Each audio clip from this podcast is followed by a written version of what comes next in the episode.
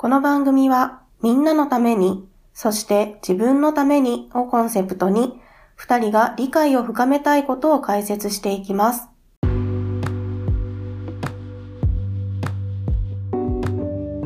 ねえねえにおちゃん、なにかいわれくん。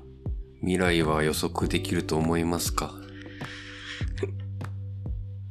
できないと思います。なぜ？見たことがないからです。なるほど。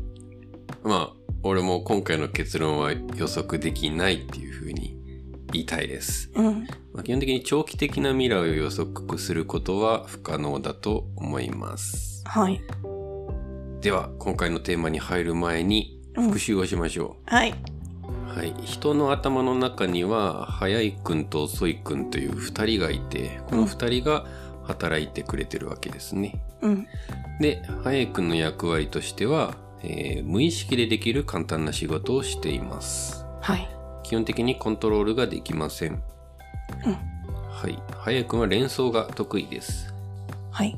早いくんはもっともらしければそれで OK です。はい。はい。そして早いくんは統計ができません。うん。早くはもとても仕事が早いけれども割と多くのミスをします。はい。はい。はい。次に遅いくん。遅いくんは、えー意識しなければできない難しい仕事を担当しています。はい。早いくんが生み出した印象や直感を遅いくんがチェックしています。うん。で仕事は遅いし怠惰で疲れやすいです。はい。という感じのこの二人を、えーについて話していたんですが、今回のテーマは、早いくんは自信過剰です。どんな風に自信過剰なんでしょう。まあ、基本的に直感は当てにならないです。ああ、はいはい。っていうことをまず話したくて、はい。えー、くんが行う一つの仕事として直感的な思考ですね。うんうん。で早くんは自分が行う直感的思考を過信します。うん。過信する理由は主に二つあって、うん。一つ目が、えー人はシンプルで一貫性のある説明を心地よく感じてしまうから。はい。はい。二つ目が、人は後知恵に引っ張られるから。後知恵。はい、後知恵。もう二つちょっとももうちょっと詳しく説明していくと、うん。えー人がシンプルで一貫性のある説明を心地よく感じてしまうところは、えーまあ、早くは基本的に手持ちの情報を過大評価して、それでいい感じのストーリーが作れれば満足です。いい感じのストーリー？はい、はいい感じのストーリー。におちゃん、鬼滅の刃って見た？見た。どう？面白かった。面白いよね。うん。鬼滅の刃ってものすごく人気が出たじゃん。うん。あの、映画とかも興行収入ナンバーワンとかになったし、うんうん鬼滅の刃って、なんで人気が出たのかなっていうのを考えてみたいんだけれども、はあ、なるほど。ちょっと一個、この理由を述べてみるね。あ、はいはい。はい。お願いします。なぜ人気が出たか。うん。多くの年代が共感できる家族愛や兄弟愛などがストーリーに盛り込まれているからである。うん。鬼退治という分かりやすいストーリーの中で奥深い心理描写がなされている点も子供だけでなく大人を引きつける理由となった。うん。この理由どうどうでしょう？んと、だから共感しやすいとか、感情移入しやすいとかう、うん。うんと、例えば鬼退治っていうので言ったら、昔話で桃太郎的な話を知っていたりとか、うんだから完全懲悪うん。はいいことだみたいなことを思ってる人が多いっていうことかな。うんうんうんなのかななのかな？すごくもっともらしい説明だよねう。ん。いい感じのストーリーだよね。いい感じのストーリーだね。まあこれ見てそうじゃないっていう人はなかなかいないと思うよね。ちょっと今から言うことは、本しゃぶりっていうブログの、えっ、と、鬼滅の刃大ヒットの理由が見つかることはないという記事を参考にします。はい。まあ、この話いろんなところで見るんだけれども、まあ、一番わかりやすいところから引用しますね。うん。はい。えー、一個論文がありまして、2006年に行われた実験についての論文なんですけれども、うん。論文のタイトルは、ランキングは運の影響が大きいっていう タランイトルです。キングは運の影響が大きい？はい。はい。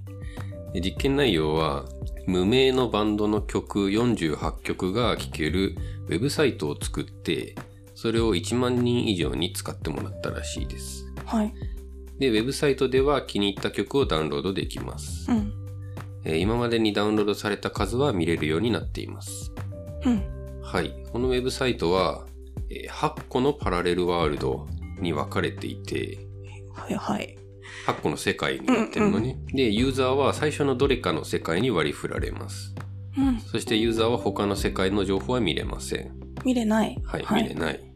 えー世界ごとに曲のダウンロード数が異なるかどうかを確認しました。うん。はい。実験結果は、まず一つ目。ダウンロードランキングは世界によって変わりました。うん。そして二つ目。質の高い曲はランキング上位になる傾向がありました。うん。っていう二つが分かりました。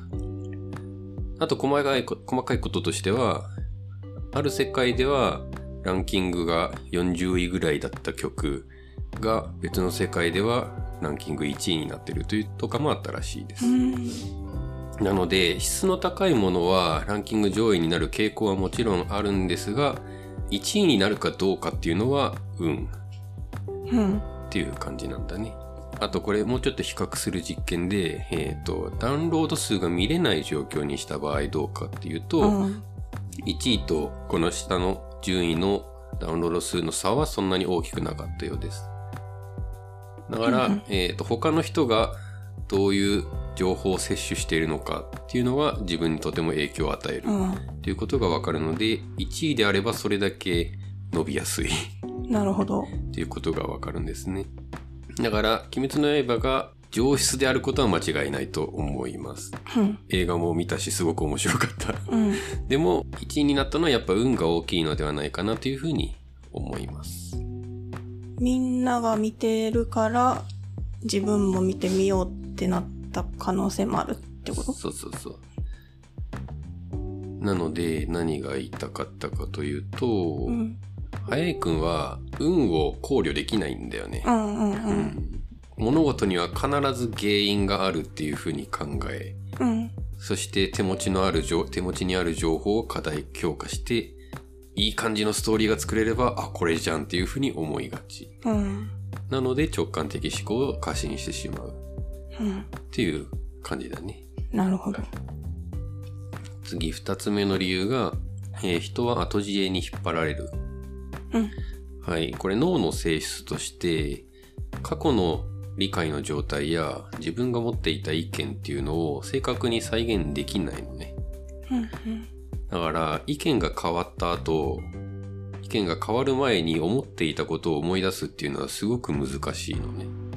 うん。例えば？だから昔の自分なんであんなことしたんだろうみたいな。ことだよね。うん。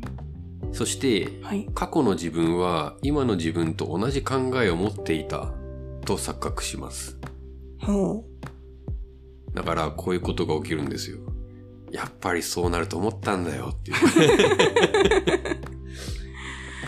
今その結果を知った状態ではそうなるっていうことを知っているけれども過去は知らなかったわけだよう。ね。そうね。だからこれによってさも自分の直感が正しかったように思い込み思い込みやすいです。うんうん。っていう感じで直感的思考を過信しやすいでした。はい。はい。ただ、直感が当てになる時もあります。うん。未来、特に未来に対して考えたいんですけれども、未来に対する直感、未来予測が当てになるような時もあります。うん。例えば、後半に続く。